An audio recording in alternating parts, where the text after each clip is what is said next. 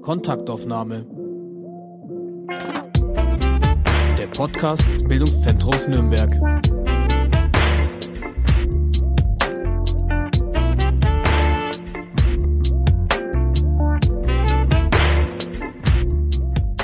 Hallo und herzlich willkommen zu unserer ersten Kontaktaufnahme im neuen Jahr. Ich freue mich heute auf ein Gespräch mit Professor Dr. Ruckriegel. Herzlich willkommen. Ich wünsche Ihnen erstmal ein glückliches neues Jahr wünsche ich Ihnen natürlich auch und Ihrer Familie.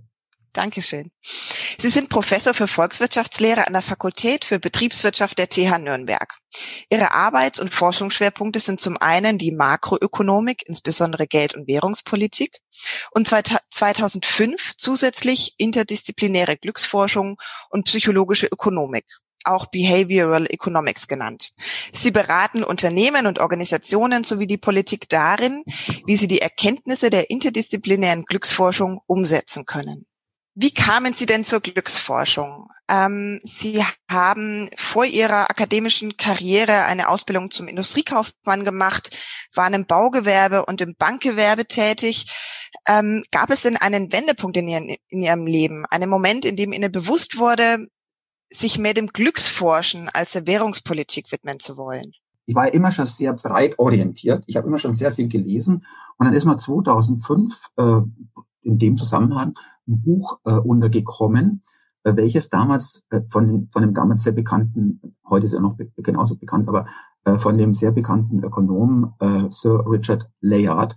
Äh, ich kannte den aus Veröffentlichungen, also sehr, sehr, also sehr sehr werthaltigen Veröffentlichungen zur Arbeitsmarkttheorie aus den 90er Jahren. Und der hat ein Buch geschrieben, was mich vom Titel her gesehen sehr angesprochen hat und fasziniert hat.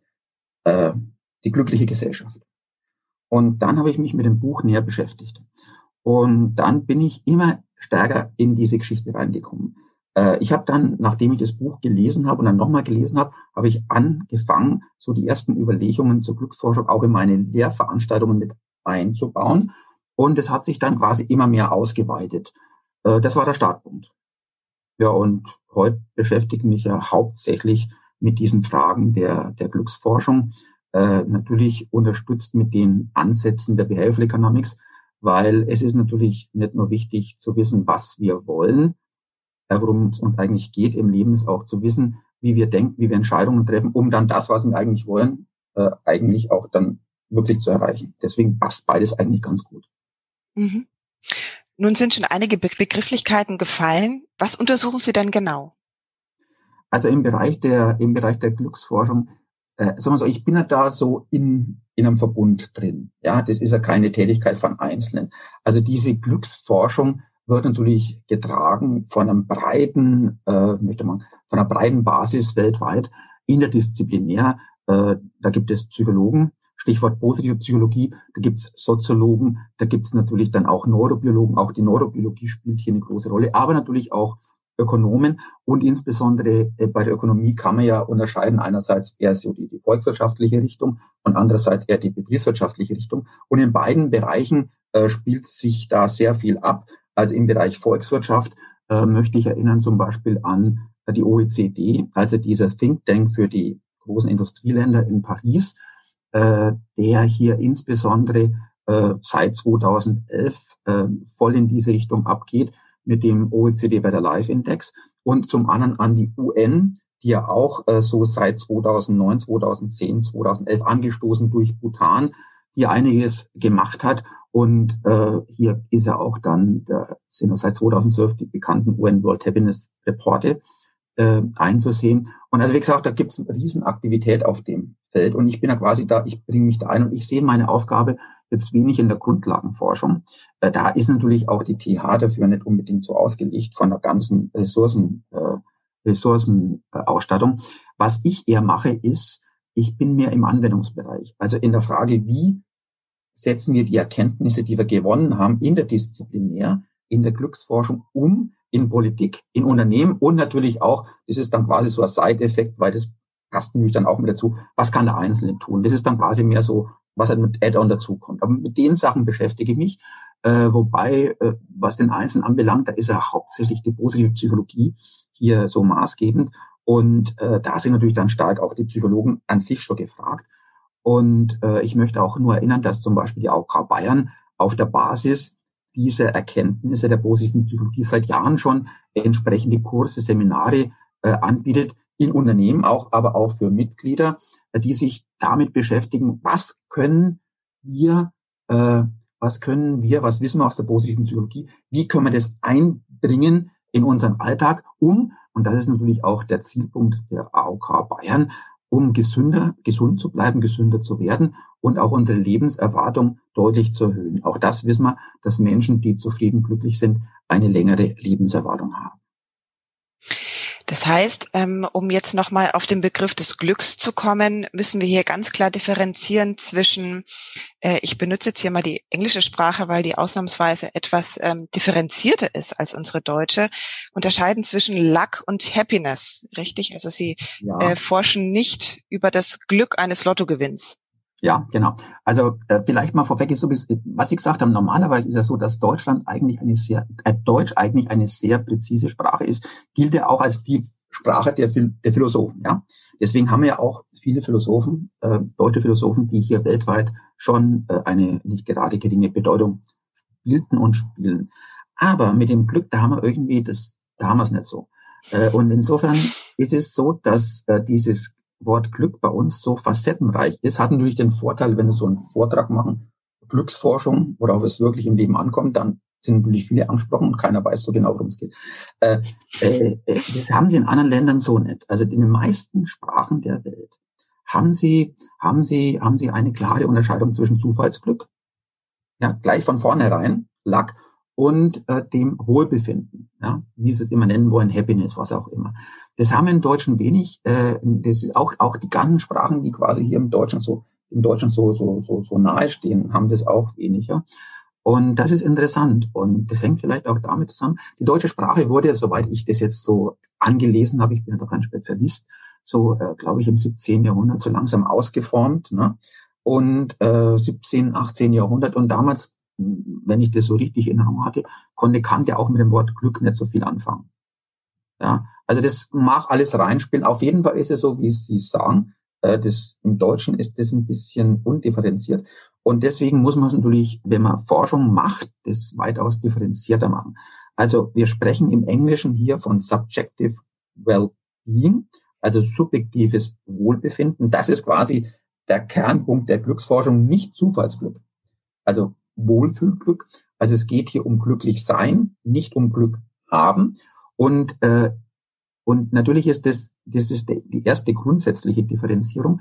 Und dann muss man natürlich noch weitergehen. Es gibt jetzt äh, zumindest zwei äh, Arten des subjektiven Wohlbefindens, die man hier differenzieren kann und die man auch dann bei äh, entsprechenden empirischen Untersuchungen zugrunde legt. Einerseits das emotionale Wohlbefinden, da geht es letztlich um die Frage, wie wir uns fühlen, während wir unser Leben leben. Und da sollte, äh, sollte das Verhältnis, also im Tagesdurchschnitt im Normalfall, äh, deutlich mehr, äh, deutlich zugunsten der positiven Gefühle äh, äh, ausschlagen. Also in der Literatur, in der Literatur, in der modernen, aktuellen Literatur finden sich hier, also ist nämlich von der Psychologie her, hier so Werte von 4 zu 1. Äh, so, das ist die Frage, wie fühle ich mich gerade, wenn ich mein Leben lebe? Ähm, das wird auch äh, rein äh, quasi hirnmäßig äh, anders, äh, ja, das sind andere Hirnareale zuständig, wie für das zweite, für das äh, sogenannte kognitive Wohlbefinden. Das erste war, die, war das emotionale Wohlbefinden, das kognitive. Hier geht es um die Frage, wie zufrieden bin ich im Großen und Ganzen mit meinem Leben vor dem Hintergrund meiner Ziele, Wünsche, Erwartungen. Also hier geht es letztlich um eine Bewertung. Und äh, vielleicht mal jetzt nochmal auf die Hirnareale zurück. Es ist so, dass im Rahmen des emotionalen Wohlbefindens, das, das spielt sich im limbischen System ab. Und äh, das kognitive Wohlbefinden, also diese Bewertung, diese Abwägung, spielt sich im Neokortex ab.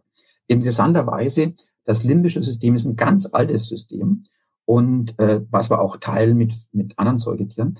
Äh, und das, äh, der Neokortex ist relativ jung.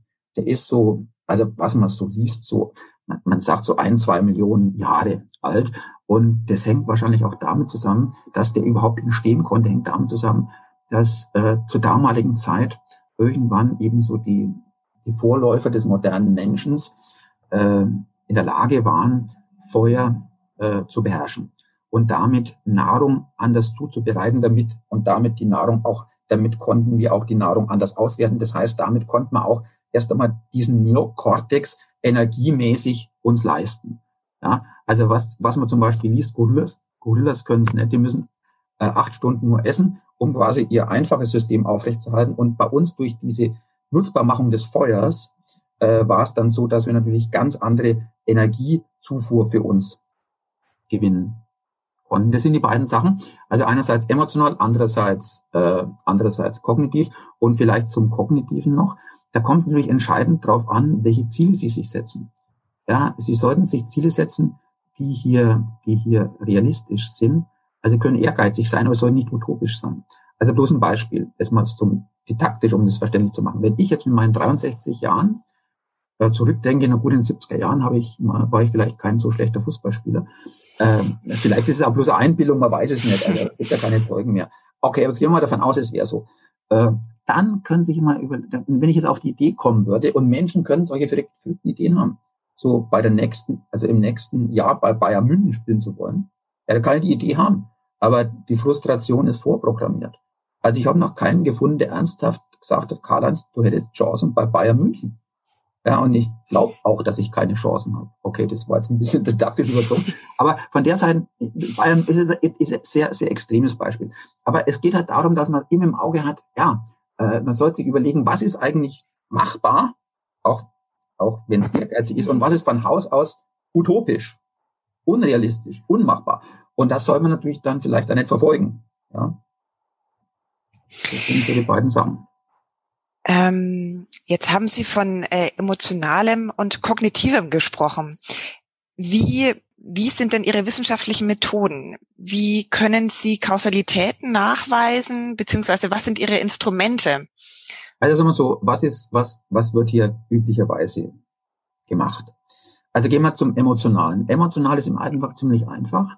Ähm, da fragt man die Leute während des Tages, man kann, es gibt verschiedene Möglichkeiten, entweder Erinnerung oder, oder man, man, man, man quasi funkt die an mit, mit Anfunken ist gut gesagt, also halt digitalisiert mit Uhren und so weiter. Ja, wie schaut's aus? Welche, wie ist momentan, wie schaut's mit der Gefühlswelt aus und befragt die.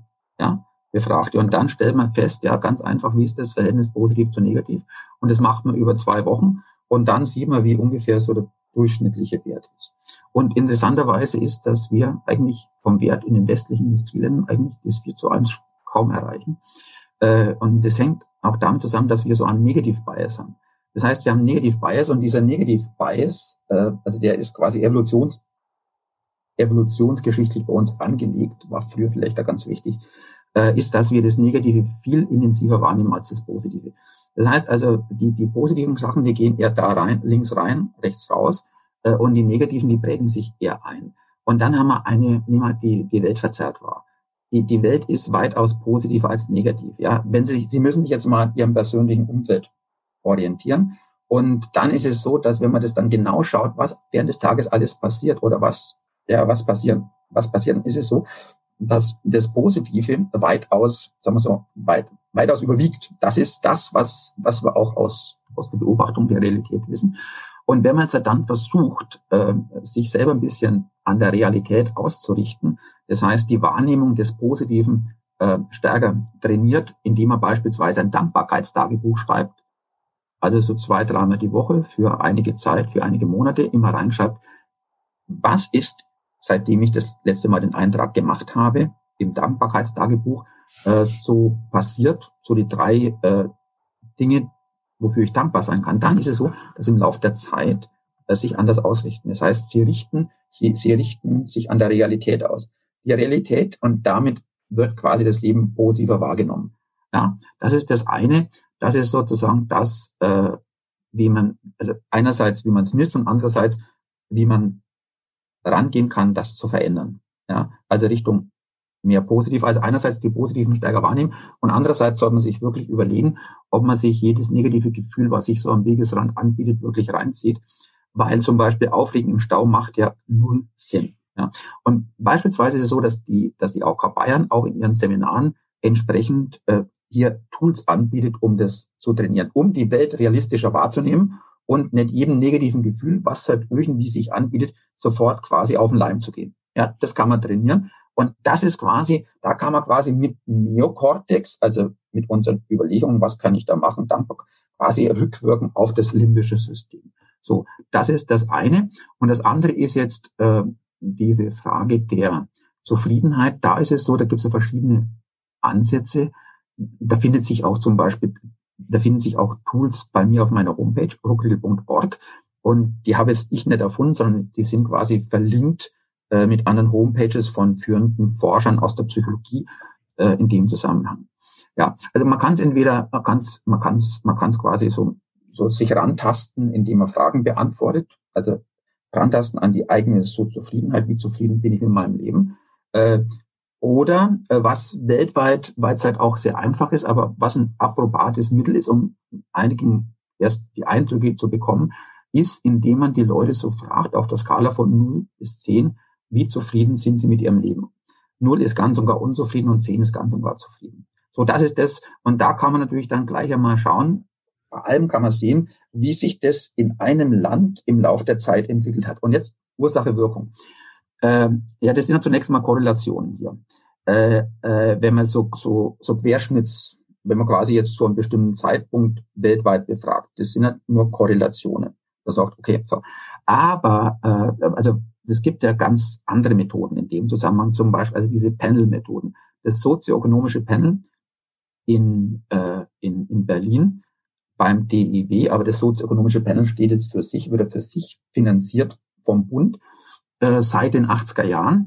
Äh, da geht es ja darum, dass Menschen befragt werden nach Lebensumständen und zwar immer dieselben auf repräsentativer Basis. Und äh, da haben wir einerseits Anführungszeichen objektive Daten, also, also bin ich verheiratet, bin ich geschieden, habe ich mich jetzt, was ändert sich, heirate ich, was auch immer, äh, oder zum Beispiel jobmäßig, was mache ich, was verdiene ich, wohnungsmäßig, ja, welche Wohnung habe ich und, und, und. Also gibt es eine Latte von Fragen, das wird jedes Jahr gemacht, äh, und zwar sehr, sehr, sehr detailliert und genau, äh, und also immer mit denselben.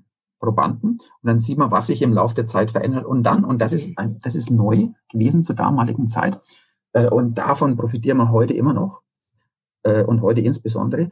Man hat dann auch damals, und das ging auf, die, auf, auf das Beharren der Soziologen zurück, das war ja eine Kooperation zwischen Ökonomen und Soziologen, dieses sozioökonomische Panel. Und die Soziologen haben gesagt, wir wollen jetzt auch diese subjektive Bewertung drin haben. Also wie zufrieden bin ich mit dem Leben? Dann aber, die haben auch Bereichszufriedenheiten. Wie zufrieden bin ich mit meiner Wohnungssituation? Wie zufrieden bin ich mit meiner Arbeit? Wie zufrieden bin ich mit meiner familiären Situation? Und, und, und. Also ganze, oder wie zufrieden bin ich mit der materiellen Geschichte und so weiter. Und da haben wir jetzt halt mittlerweile eine ganz tolle Datenbasis. Ja, Ursache, Wirkung. Man kann sehen, wenn sich irgendwas ändert, wie, welche Konsequenz hat es letztlich auf die Zufriedenheit. Und insofern gibt es da ganz klar die Ursache-Wirkungszusammenhänge. Ja. Ähm, kann man denn hier Unterschiede zwischen den Geschlechtern feststellen? Wenn ich so im Hinterkopf habe, ist es so, dass so, ja, also so üblicherweise sozioökonomische Panel fängt so an, so glaube ich mit 18, 18 Jahren, mhm. ja. äh, also mit, mit, mit der Befragung. Und, äh, und da stellt sich fest, dass so Frauen eigentlich immer ein bisschen über, also was die Zufriedenheitswerte anbelangt, auf der Skala von 0 bis 10, über den Männern liegen. Ja, aber es kommt dazu ein Break. So, äh, wenn man jetzt, äh, wenn man die, wenn man jetzt momentan die aktuellen Altersjahrgänge anschaut, ist es so, da kommt es zu einem Break. So ab 65 ist es dann so, dass sich das ein bisschen ändert.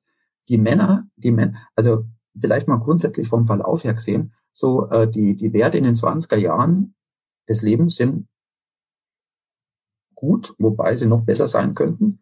Mhm. Stichwort Orientierung an Ländern, äh, den skandinavischen Ländern, die liegen dann noch weit deutlich höher.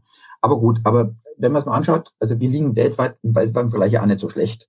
Ja, wenn man das Ranking anschaut äh, vom UN World Happiness Report, so da liegen wir, wir haben 160 Länder, da liegen wir bei Platz 16, 17. Aber mhm. so seit 2012 ist es so, dass äh, die ersten, äh, die, die, die, die, die skandinavischen Länder immer unter den ersten äh, also Schweden ist meistens ein bisschen, bisschen schlechter, aber so die anderen, also so, so Platz sechs oder sieben, aber die anderen sind immer quasi, die machen meistens die ersten drei Plätze einander aus. Also, also hier äh, Dänemark, Norwegen und Finnland. Schweden ein bisschen schwer, aber, aber wir liegen auf, liegen im Platz 16, 17, etwas vor den USA, aber nicht viel.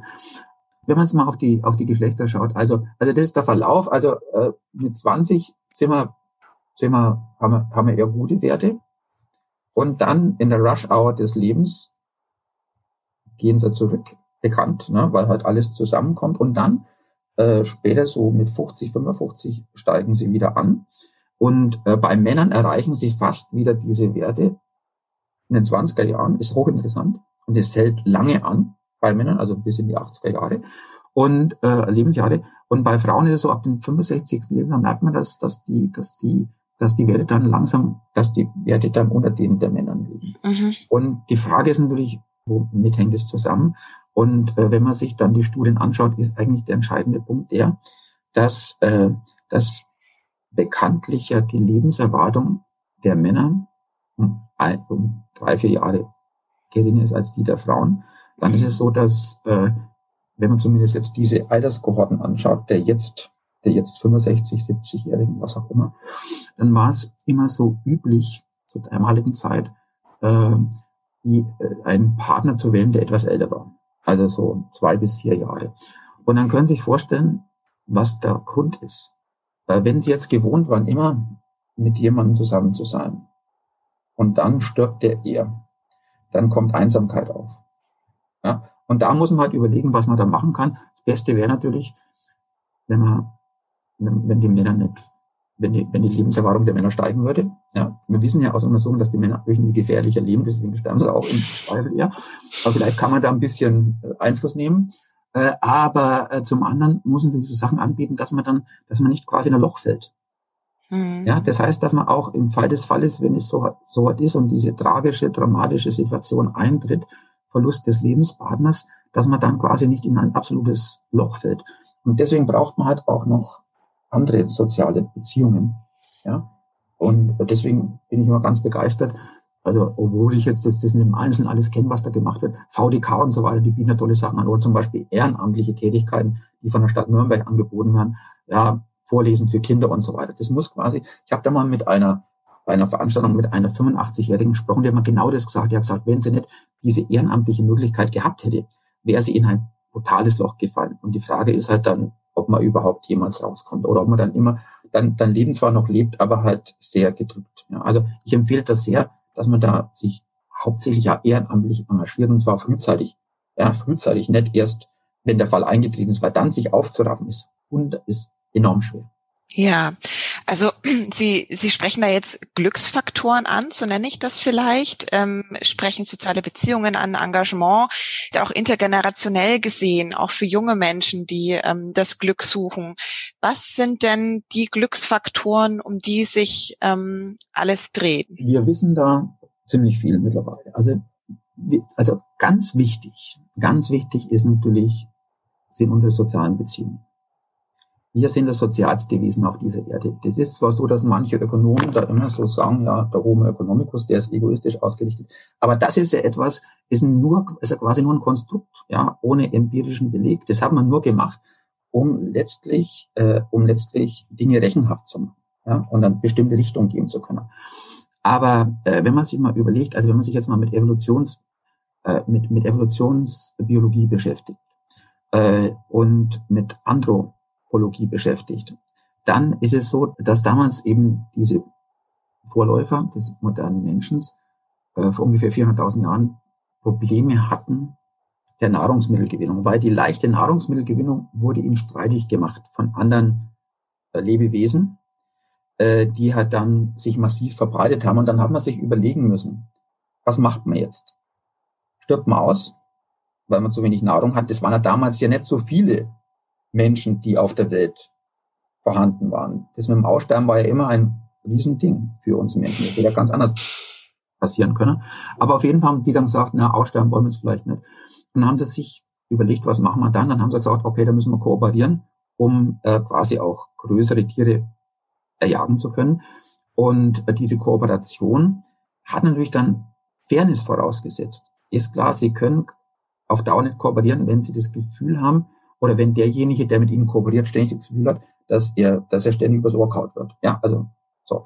Und daraufhin hat sich quasi bei uns ein, hat sich, hat, hat, hat sich quasi, das hat sich dann verselbstständigt, neurobiologisch, ja. Und für uns ist wichtig, also wir sind ja, für uns sind ja, also quasi in unserem Gehirn, wir beobachten ja ständig alles, was um uns herum passiert, wie andere sich verhalten und so weiter. Ähm, äh, Theory of the Mind, wie andere sich verhalten. Und äh, ja, und wir sind von Haus aus auf Fairness gepolt. Ja, das können Sie auch. Also das ist quasi unsere Grundeinstellung. Ja, das ist quasi jetzt, das ist sozusagen jetzt unsere Grundeinstellung. Äh, wir sind auf Fairness gebunden. Deswegen ist für uns der um und, und das im Umgekehrten ist so, wir fühlen uns dann halt einfach wohl, wenn wir mit anderen gut auskommen. Mhm. Ja, weil das war früher existenziell wichtig, ist heute immer noch existenziell wichtig, aber damals war es ganz grundsätzlich wichtig. Und das ist quasi bei uns jetzt so drin. Also wir fühlen uns wohl und das heißt natürlich, das heißt natürlich, dass für uns die sozialen Beziehungen enorm wichtig sind. Das steht an erster Stelle. Dann kommt aber auch natürlich Gesundheit ist wichtig, psychisch und physisch. Dann Engagement und etwas tun, was man als sinnhaft ansieht.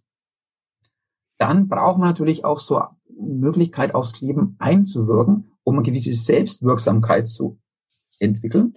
Und äh, ist natürlich auch wichtig, und das hat jetzt die, die Forschung im Bereich der positiven Psychologie als Teil der Glücksforschung in den letzten 20 Jahren ja ganz deutlich gezeigt. Äh, es ist ja wichtig, äh, wie wir denken, wie wir uns dem Leben gegenüber verhalten. Sind wir optimistisch? Sind wir dankbar? Äh, vermeiden wir ständige soziale Vergleiche? Auch das ist ganz, ganz mhm. wichtig. Und äh, wir wissen auch, dass die Lebensphilosophie einen Einfluss hat. Wir wissen also rein objektiv betrachtet, dass Menschen, die eher äh, so transzendent auch ausgerichtet sind, ob es jetzt äh, spirituell ist oder ob es jetzt Religion ist, wie auch immer, und die quasi hier sich grundsätzlich äh, so mit dem dahinterliegenden Sinn beschäftigen des Lebens und auch einen Sinn finden, was ja nicht für jeden möglich ist, äh, dass die sozusagen äh, zufriedener sind also wenn man es mal festmacht an der Religion, also wenn man es ganz normal, das jetzt nicht extrem betrachtet, sondern ganz normal Gläubige betrachtet, dann ist es so, dass das kann man auch so unmittelbar erklären. Man kann sagen, einerseits äh, ist es so, dass sie, äh, dass sie, äh, dass sie einge quasi eingebunden sind meist in eine Gemeinde, das heißt in ein funktionierendes soziales Umfeld. Und zum anderen, wenn noch was ganz Schlimmes passiert, haben sie noch immer etwas, eine Instanz, die sie mit ins Boot holen können. Sie müssen nicht alles mit sich selber ausmachen. So. Und natürlich brauchen sie auch ein gewisses Maß an Einkommen. Das muss man, äh, aber das, das gewisses Maß an Einkommen und da müssen wir halt diskutieren, äh, wie das bei uns so ist mit Fairness und so weiter. Aber es ist auch klar, wenn Sie jetzt nur aufs Einkommen schauen, mehr ist nicht besser als weniger. Das heißt also, wenn dieses Mindestmaß abgedeckt ist, damit Sie quasi Ihre ihre, ihre materiellen Grundbedürfnisse befriedigen können und dann auch in der Gesellschaft Teilhabe haben, äh, dann ist es so, wenn sie es dann mehr, also ständig nach mehr Einkommen streben, ist es ganz einfach, das nützt ihnen kaum was, weil dann die Ansprüche nach oben gehen und dann ist das mehr genauso viel wie das weniger vorher. Das heißt, man muss das sehr überlegen, wie viel Materielles man wirklich braucht, um einigermaßen zu sagen, ja, das passt jetzt so äh, und entscheidend ökonomisch betrachtet. Und deswegen ist ja die Glücksforschung zentraler, zentrale Grundlage auch der Ökonomie. Äh, wir müssen dann abwägen. Wir haben 24 Stunden und wir müssen überlegen, wie wir die 24 Stunden so nutzen, dass äh, wir letztlich insgesamt als Resultat ein gelingendes, glückliches, zufriedenes Leben bekommen. Mhm. Und da ist natürlich klar, dass soziale Beziehungen, die zentrale Währung von sozialen Beziehungen ist Zeit. Ja? Und wenn Sie jetzt äh, zu viel Zeit verwenden, um Einkommen zu erzielen, um irgendwelche Güter sich zu kaufen oder um quasi immer besser dazustehen wie ein anderer, ist ja alles relativ, dann haben Sie letztlich zu wenig Zeit für die wahren Glücksfaktoren. Ja, Zeit, aber auch, dass man etwas für die Gesundheit macht oder auch, dass man etwas tut, was, wo man sagt, da, da stehe ich dahinter. Das macht Sinn für mich. Und dass man auch Möglichkeiten hat, äh, Einfluss zu nehmen auf das, was man tut. Wenn man jetzt nur dieses Einkommen fokussiert, dann ist es ja so, dass man enorme Kompromisse machen muss. Man hat halt einfach zu wenig Zeit für die anderen Sachen. Und äh, das ist glücksmäßig sozusagen jetzt nicht der Weg, äh, den man verfolgen sollte.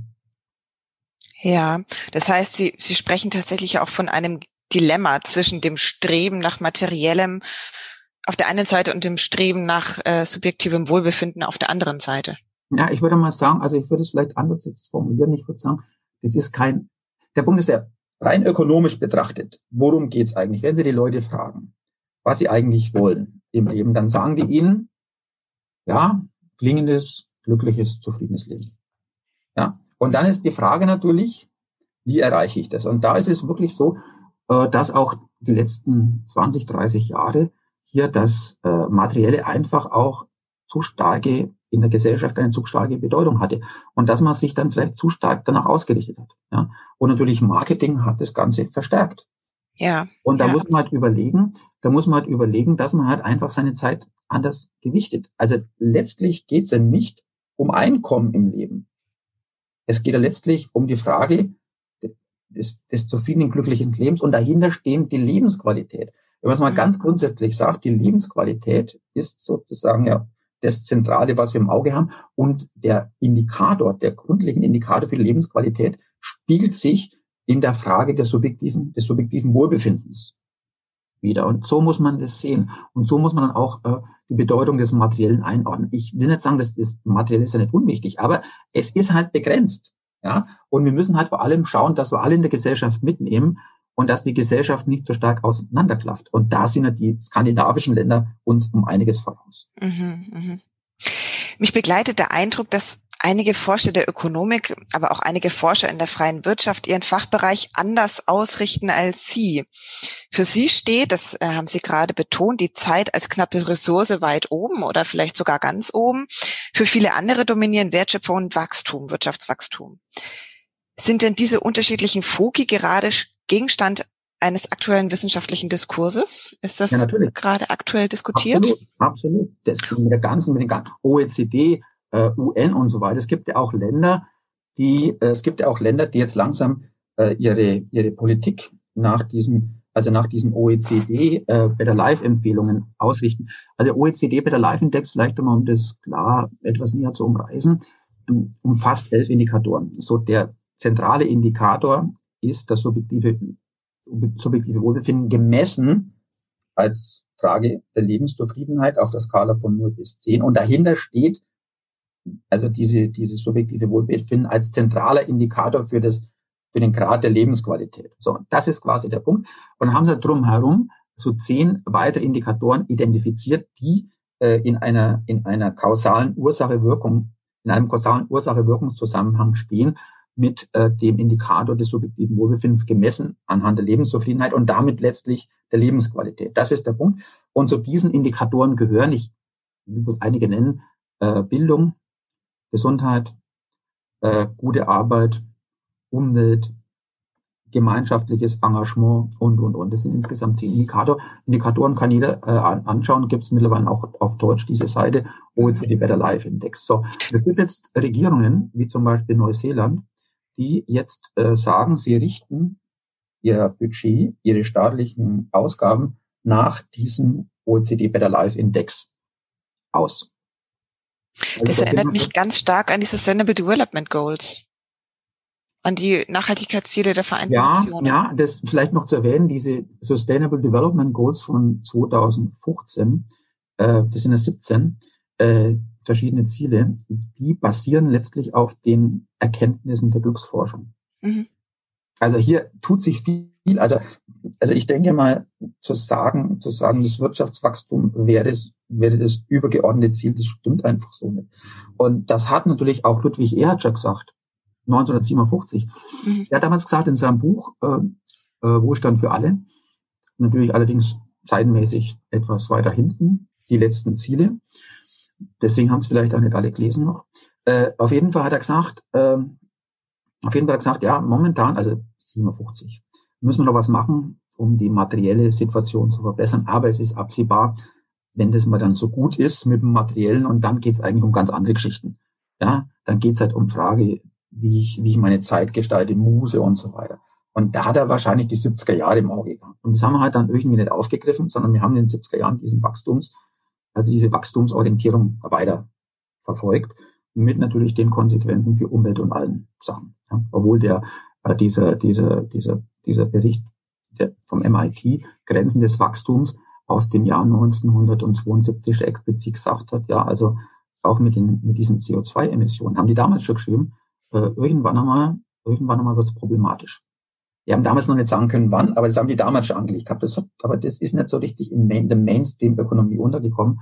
Äh, damals war es ja auch so, dass also Richard Easterlin, einer der ersten Ökonomen, die sich mit dieser Glücksforschung stärker beschäftigt haben, hat er 74 ein Papier veröffentlicht und hat in dem Papier auch empirisch, also zu den Möglichkeiten, die es damals gegeben hat, gesagt, ja, wenn man es mal so anschaut, die Länder USA, Japan, also seit den 50er Jahren hat sich da eigentlich äh, mit der Zufriedenheit wenig getan, obwohl äh, die, äh, das Wirtschaftswachstum ja beträchtlich war. Und dann hat damals schon gesagt, ja, soll man nicht uns umorientieren.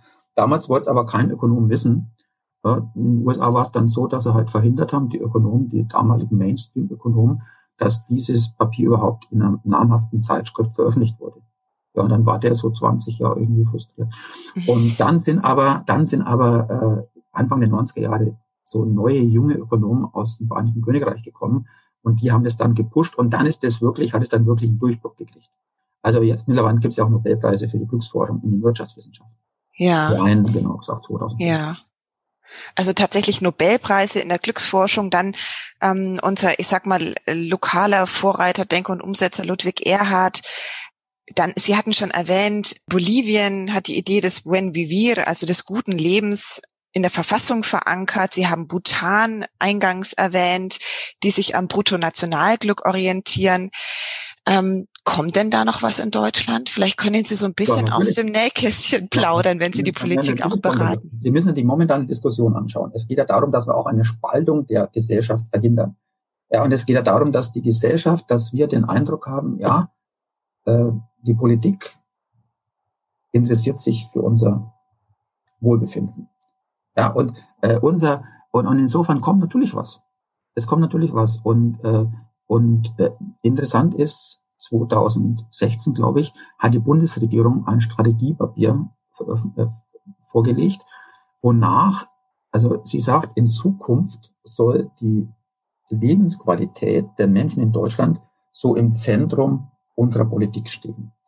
Und da kommt einiges. Also da, da kann, man, kann man gar nicht äh, äh, dran vorbeikommen. Und es wird also kommen bei, bei uns, und da bin ich äh, schon sehr optimistisch, ist es so, dass äh, unser, unser Regierungssystem, unser, unsere liberale Demokratie äh, nimmt ja die Interessen der Menschen auf und muss sie aufnehmen, damit, äh, ja, das ist quasi der, das, der Kern der liberalen Demokratie. Ja. Und natürlich dann auch letztlich der Kern dessen, was die Regierung machen muss. Also in unseren Ländern, also quasi in Deutschland, ich bin da schon optimistisch, dass da demnächst einiges kommt und vor allem, weil es auch in der OECD ja massiv diskutiert wird und von der OECD quasi reinschwappt in die, in die Politikempfehlungen für die Länder. Also beispielsweise empfiehlt die OECD in Deutschland immer wieder, äh, die Bundesregierung, also Deutschland muss was machen, äh, um diese, um diese Chancengleichheit in der Bildung zu verbessern. Die sagen auch, es geht um, es geht um gerechte Löhne. Also wir haben ja in Europa so den größten Niedriglohnsektor äh, und das ist, da brauchen wir nicht stolz drauf sein. Und da geht es darum, dass man dem auch äh, beispielsweise durch eine Erhöhung des Mindestlohnes, weitere Erhöhung des Mindestlohnes entgegenwirkt. Ich habe jetzt heute früh gelesen, dass, äh, dass äh, Biden in seinem Programm einen Mindestlohn von 15 Dollar landesweit in den USA im Auge hat, empfiehlt, als, als quasi Grundlage. Und dann können die einzelnen Länder die einzelnen Bundesstaaten noch darüber hinausgehen. Also es geht schon in diese Richtung. Ja, es geht ja. schon in die Richtung. Aber Sie müssen das sehen, äh, die Politik, Sie müssen die Politik aber auch verstehen ein bisschen, wenn in der Ökonomie, in der Ökonomenzunft über Jahrzehnte immer dasselbe gepredigt wird. Und die sind letztlich auch dann die Berater. Und äh, diese Glücksforschung natürlich erst in den letzten Jahren wieder da stark in den Mittelpunkt gekommen ist, dann ist die Politik natürlich auch in einem, ja, die, die, die müssen auch, ja, wo, oder, woran orientiere ich mich? Aber die Argumente für die Erkenntnisse der Glücksforschung sind ja zwingend. Das leuchtet ja jeden unmittelbar ein. Ja. Da brauche ich ja quasi kein studierter Ökonom sein, um das zu verstehen. Und vielleicht noch ein Punkt, diese Ideen der Glücksforschung, aber auch Behavioral Economics, also wie verhalten wir uns? Und da geht es um das Verhalten, der Zusammenwirken zwischen limbischen System und Neokortex, also hochinteressant. Äh, also die sind ja erst so richtig in der Ökonomenzunft dann hochgekommen von einem eher Nischenanbieter Dasein in der Forschung äh, durch die Krise, die Finanzkrise 2008, 2009, 2010. Danach ist erst sozusagen der große Durchbruch gekommen. Vorher ist es zwar auch gegeben, aber das war halt so, war halt eher so, Rand, eher so Randphänomene in der, in der Wissenschaft. Und äh, dieser Durchbruch kommt und das hat natürlich dann Konsequenzen für die Beratung der Politik. Und das hat natürlich dann auch Konsequenzen für die Politik selber. Also ich bin da sehr optimistisch und auch überzeugt, dass äh, in nächster Zeit einiges kommt und dass da auch was kommen muss, weil so Beispiele wie in den USA, dass die Gesellschaften auseinanderklaffen, weil äh, das oberste eine Prozent immer mehr hat und die anderen sozusagen, ja, also 50 Prozent der Amerikaner ja nicht mehr als vor 40 Jahren verdienen, obwohl es in der Zeit dramatisches Wachstum gegeben hat. Da muss sich was ändern, da wird sich was ändern. Ja, ja ganz dringend. Wir sind ja noch viel, viel weiter vorne dran durch unsere Art, äh, der Gesellschaft. Ja, unsere, wir sind ja nicht angelsächsisch geprägt, wir haben quasi eine, eine, ganz, eine ganz andere Prägung. Bei uns ist von Haus aus Solidarität, Zusammengehörigkeit, Vereinswesen und so weiter viel stärker ausgeprägt gewesen. Und interessant ist, in den, in den, also in den 80er Jahren galten wir ja so weltweit als ein Land mit relativ wenig Unterschieden jetzt äh, Arbeits, im Arbeitseinkommen. Das hat sich dann erst später in den 90er und Nuller Jahren natürlich auch äh, angeregt und von diesen Harzreformen dann stärker ausdifferenziert, aber nicht zum Guten. Hm. Also ich denke tatsächlich auch, ähm, dass ich, Sie haben es angesprochen, der unglaublich große Niedriglohnsektor und die, die Probleme, die, die Chancenungleichheit in der Bildung, die werden jetzt natürlich durch die Pandemie nochmal offengelegt, nochmal vergrößert, verstärkt. Da muss ich ganz, ganz sicher was ändern. Ähm, wir hatten in einer unserer ersten Kontaktaufnahmen einen Gast, Oskar Brabanski, der sich mit der Organisation Faire Mobilität für gerechte Löhne und faire Arbeitsbedingungen für Beschäftigte aus den mittel- und osteuropäischen EU-Staaten auf dem deutschen Arbeitsmarkt beschäftigt, berät und unterstützt. Herr Brabanski hat äh, in dem Gespräch haarsträubende Arbeitsbedingungen beschrieben, geringe Löhne, schlechte bis keine Versicherung, ausbeuterische Arbeitszeiten.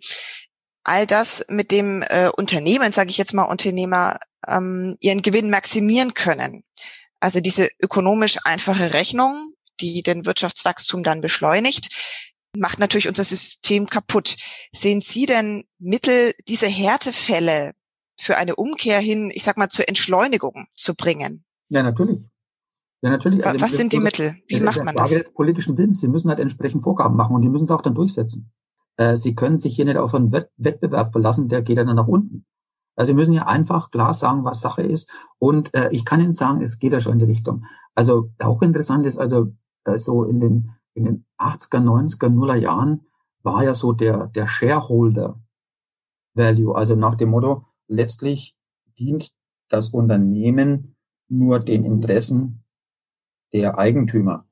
Äh, das war ja damals, ist ja zu spitz, auf die Spitze getrieben worden auch. Das ist quasi parallel zur Deregulierung auf den Finanzmärkten und so weiter passiert. Das ändert sich jetzt halt radikal. Also beispielsweise ist es so, in den USA gibt es ja eine sehr bedeutende Vereinigung, nennt sich Business Roundtable und äh, das ist äh, diese Vereinigung hat eine große Bedeutung auch für die Art und Weise, wie, wie Unternehmen geführt werden und so weiter. Und da sitzen so die 200, äh, so die, die CEOs der 200 größten amerikanischen Unternehmen drin. Also wie gesagt, die sind, die haben hier schon eine Art, äh, ja quasi äh, Vorgabefunktion. Und die haben im 2019 haben die haben die eine Grundlagen, grundlegende Wende vollzogen. Die haben gesagt, ja, worum geht's eigentlich im Unternehmen? Die haben gesagt, es geht jetzt, wir gehen ab vom Shareholder Value hin zum Stakeholder Value. Äh, beim Stakeholder Value gibt es natürlich auch das Interesse der Aktionäre, Eigentümer, aber das ist ein Interesse unter, neben den anderen. Und da geht es mhm. um langfristige Geschichte. Und äh, da geht's da geht's um Mitarbeiter, da geht's um Lieferanten, da geht's um Kunden, da geht's aber auch äh, um die Rolle des Unternehmens in der Gesellschaft, in der Com Kommune und so weiter. Und ähnlich äh, hat sich natürlich beim, beim, äh, beim deutschen, äh, deutschen äh, Government Codex einiges in die Richtung getan. Stichwort äh, Stichwort ehrbarer Kaufmann und so weiter. Da tut sich einiges. Man sieht hier eine radikale Abkehr von dieser Idee des äh, der der der der Stake der Shareholder Konzentration und es schlägt sich auch dann natürlich nieder sukzessive in den Unternehmen. Und dann vielleicht noch eine ganz andere Geschichte. Äh, die EU hat ja 2018 einen Aktionsplan aufgelegt. Der ist vielleicht damals nicht einmal so richtig äh, allen Leuten so äh, klar geworden. Aber dieser Aktionsplan setzt an der Nachhaltigkeit an. Und Nachhaltigkeit meint wirtschaftliche Nachhaltigkeit, ökologische Nachhaltigkeit und soziale Nachhaltigkeit. Und bei der sozialen Nachhaltigkeit geht es natürlich um Arbeitsbedingungen. Und die sind jetzt gerade dabei, quasi äh, auszuformulieren, auszuformulieren, was jetzt die Ansprüche an die jeweilige Nachhaltig als jeweilige Nachhaltigkeitskriterium sind. Also sie haben so eine Taxi Taxonomie schon äh, gemacht im Bereich der, der Umwelt und jetzt sind sie dran, quasi auch im Bereich dieser sozialen Nachhaltigkeit das vorzulegen. Und das ist dann quasi der Gradmesser für Unternehmen, und das ist auch der Gradmesser dann quasi für Banken, inwieweit sie überhaupt Unternehmen noch Kredite geben dürfen. Weil die müssen dann auch äh, quasi diese in ihrer Bonitätsprüfung berücksichtigen. Ja, also da sind wir schon auf einem sehr guten Weg. Also tut sich einiges, was ich äh, 2005 so in keinster Weise eigentlich erwartet habe. Ja, mhm. damals habe ich echt gedacht, na ja, das ist alles toll und mir gefällt's auch und ich mag's auch, aber aber ob das gesamtgesellschaftlich irgendwann einmal sich breit durchsetzt, ist damals vor dem Hintergrund alles immer höher, schneller, weiter. Wachstum, Wachstum, Wachstum, Deregulierung, die Märkte, die Akteure an den Märkten wissen alles besser, Effizienzmarkt, Theorie und so weiter. Also damals war eigentlich kein Licht am Ende des Tunnels. Jetzt gibt es eigentlich nur noch Licht. Da malen Sie ja ein ganz hoffnungsvolles Bild. Das ist, äh, das ist ja, ganz schön. Wir haben passend dazu äh, am Bildungszentrum ab äh, jetzt die, diesem Jahr eine neue Veranstaltungsreihe mit dem Thema global denken, lokal handeln. Wir haben auch Sie dafür gewinnen können. Sie werden am 15. April einen Vortrag bei uns im schönen Katharinensaal halten äh, mit dem Titel Die Glücksforschung und worauf es im Leben ankommt, die Abkehr vom Materialismus. Kurz darauf hinweisend, alle Hörerinnen und Hörer sind natürlich ganz herzlich eingeladen, diesem Vortrag beizuwohnen. Ähm, also es wird es auch geben online. Also es wird anders formuliert. Also wenn das präsent nicht möglich sein wird, was man jetzt noch nicht weiß, wird es den Vortrag auf jeden Fall geben und dann halt online. Also richtig. Danke für den Hinweis. Ja. Definitiv. Wir ziehen das durch. Ja, ähm, um jetzt nochmal in die Jetztzeit zu gehen. Sie haben als die wichtigsten Glücksfaktoren eben soziale Beziehungen, persönliche Kontakte genannt, gemeinsame Erlebnisse vielleicht auch. Seit einem Dreivierteljahr oder fast einem knappen Jahr, sage ich jetzt einfach mal, müssen wir darauf verzichten. Die Pandemie hat uns im Griff. Ist unser Glück in der Krise? Naja, also man, man kann, man gibt, es gibt die ersten Untersuchungen drüber. Ja, also wenn man es mal so rein empirisch betrachtet, ist es natürlich klar, dass die Lebenszufriedenheit bei uns, also in Deutschland, schon etwas gesunken ist, aber es ist nicht so dramatisch. Äh, und es ist natürlich klar, dass die Situation nicht so ist, wie man sich die vorstellt. Aber wir können auch nichts ändern. Ne? Sie müssen immer sehen, als Ökonom sagen sie immer, ja, welche Alternativen haben Sie jetzt? Und die Alternative ist halt die, die wir haben jetzt. Wir sind halt jetzt quasi mehr auf uns selber zunächst mal zurückgeworfen. Und äh, da muss ich sagen, gut, da müssen wir halt mit dem äh, zurechtkommen, was wir haben was natürlich beim Menschen unterschiedlich schwer ist. Also manche trifft es härter, andere trifft es weniger hart. Aber im Prinzip ist es so, äh, dass, also jetzt wenn ich mal aus meiner Sicht das sehe, also ich habe früher war ich ja online, also eigentlich nicht unterwegs, also zumindest nicht mit Zoom und so weiter. Und das hat sich alles geändert, seitdem ich seit März eigentlich im Homeoffice bin. Und äh, bei mir läuft jetzt alles online. Und äh, auch äh, auch viele Besprechungen, aber auch so persönliche Treffen und so weiter laufen weitgehend online. Und ich muss sagen, es ist zwar, also ich kann mir vorstellen, dass es schöner wäre, wenn man sich mal treffen würde zum Kaffee oder so, ja, Nürnberg irgendwo in einem schönen Kaffee. Aber äh, das nützt ja nichts, wenn ich jetzt sage, das ist ja schön und es würde wieder kommen, wenn wir uns jetzt einigermaßen am Riemen reißen, würde es ja in absehbarer Zeit wieder kommen. Also ich denke hier an Impfungen, ich denke hier natürlich auch an das persönliche Verhalten, um unnötige Kontakte zu vermeiden und so weiter. Dann wird es ja wieder kommen. Äh, aber momentan muss man sich halt mit dem bescheiden, was man hat. Und ich denke, das ist nicht so wenig. Ja. Und äh, das mit dem Online, das hilft uns ja schon massiv. Stellen Sie sich mal vor, wir hätten eine Welt ohne diese Digitalisierung. Was wäre dann? Mhm. Ja, dann wäre es ja wirklich trübe. Also insofern haben wir da schon Möglichkeiten, aber ich gebe Ihnen recht, es ist jetzt nicht das, was man sich unbedingt vorstellt. Und deswegen müssen wir daran arbeiten, dass wir alles tun, damit sobald als möglich die Situation sich wieder normalisiert. Ja. Jetzt vielleicht noch mal aus einer anderen Perspektive gesehen, ähm, die weltweit hohen Infektionszahlen äh, beispielsweise auch die große Not in vielen geflüchteten Unterkünften auf den griechischen Inseln, bürgerkriegsähnliche Zustände in Amerika. Man hat gerade das Gefühl, die Welt steht Kopf. Ich habe jetzt nur einige der traurigen Höhepunkte genannt in der Tagespolitik. Dürfen wir denn überhaupt glücklich sein? Ja, wir müssen glücklich sein. Der Punkt ist einfach der, was nützt ist, wenn Sie quasi Trübsal blasen und Richtung Depression gehen. Da können Sie ja gar nichts ändern. Äh, damit Sie was ändern können, und das gerade, das zeigt ja auch, also Sie müssen, äh, Sie, äh, anders formuliert, Sie, Sie, Sie, Sie sollten halt sagen, ja, okay, die Situation ist, wie sie ist, äh, und jetzt versuche ich halt, das beizutragen, um Änderungen herbeizuführen, äh, was ich halt kann.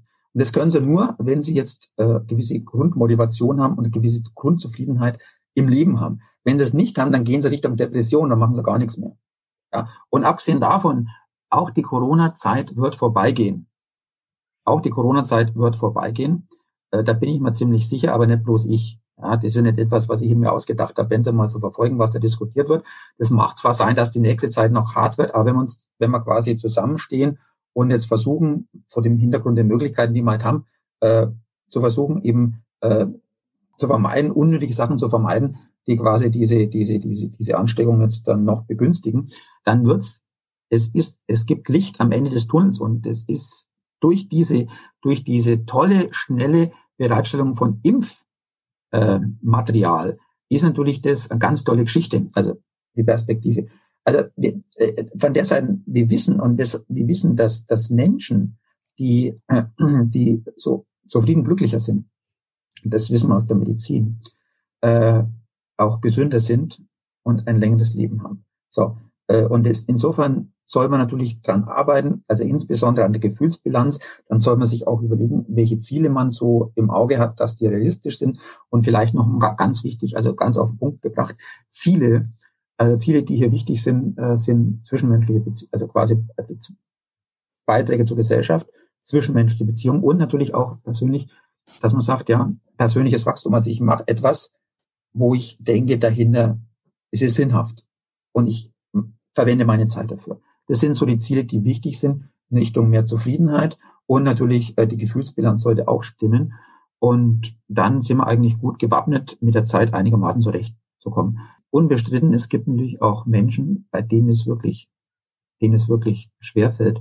Und dann sollte man sich aber auch nicht scheuen, äh, gegebenenfalls auch Rat von anderen zu suchen weil alleine kommt man da was aus so einem Loch nicht unbedingt mehr ohne weiteres raus. Ja. Darf ich denn fragen, was Sie persönlich glücklich macht? Glücksmomente. Also was mich glücklich macht, also äh, ja, ich bin halt, wie halt so Menschen sind. Also das geht um zwischenmenschliche Beziehungen. Und es geht um Beiträge zur Gesellschaft. Es geht um Einfluss, dass man selber sich selbst wirksam empfindet. Äh, und natürlich auch, ich schreibe so ein virtuelles Dankbarkeitstagebuch. Was ich da, ich schreibe mir es jetzt nicht auf, wobei ich natürlich empfehle, dass man es aufschreibt, wenn man noch nicht geübt ist, weil dann prägt sich stärker ein. Aber bei mir macht das ja schon seit ewigen Zeiten. Also bei mir geht's virtuell und ich erfreue mich immer an solchen Sachen. Und insofern bin ich eigentlich ganz gut drauf. und wenn Sie sagen, ähm, es geht dabei auch um persönliche Entwicklung, gibt es etwas, was Sie einmal gerne lernen würden? Gerne lernen. Ich lerne ständig. Das heißt, also ich habe viel zu viele Bücher, also ver verglücken mit der Zeit, die ich habe.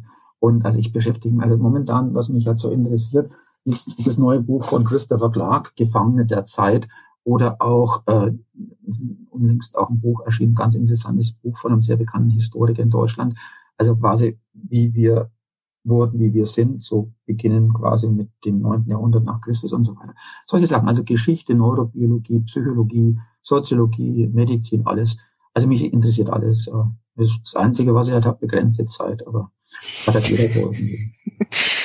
aber äh, damit können Sie ganz bestimmt gut umgehen. Ja, ich habe ich hab enorm viele Bücher. Sie sehen ja, ich habe ich hab enorm viele Bücher. Ich sage eins, also momentan bin ich ja, also momentan bin ich ja sehr stark äh, hochschulmäßig eingebunden. Natürlich Entwicklung der Online-Formate, die ja nicht statisch sind nach dem Motto, wir machen das zwar schon als Sommersemester, aber es hat sich immer mehr entwickelt, es wird immer besser, ja, also aus meiner Sicht. Und, und solche Sachen, Online-Prüfungen, solche Geschichten, das sind ja ganz neue Formate, die man da entwickeln muss. Äh, und da bin ich natürlich auch dran, da bin ich natürlich auch zeitlich gefordert das mache ich auch gern. Äh, äh, aber ansonsten, wie gesagt, bin ich da gut drauf. Bis halt auf die Tatsache, dass mein Radius ein bisschen eingeschränkt ist. So mein Arbeitszimmer ist halt mein Hauptradius im Moment. Wobei ich so mittags so eine halbe Stunde mit meiner Frau immer gehe mal spazieren, damit wir ein bisschen frische Luft abbekommen. Aber ansonsten bin ich halt hier so festgemauert in der Erde. Dann äh, wünsche ich Ihnen, Herr Ruckriegel, äh, schon bald einen sehr, sehr viel größeren Radius. Es hat mir unheimlich viel Spaß gemacht, Ihnen zuzuhören, mich mit Ihnen zu unterhalten. Ich fand es wahnsinnig spannend und freue mich auf den 15. April und bedanke mich ganz herzlich für diese, ähm, ich sag mal, hoffnungsvollen, positiven Worte, die uns, glaube ich, in ein ja positives 2021 geleiten. Vielen ja, Dank. Also mir hat die Diskussion und äh, die, ja, das Interview mit Ihnen auch sehr gut gefallen. Dann, Herr Ruckriegel, alles Gute Ihnen. Tschüss. Ebenfalls. Tschüss.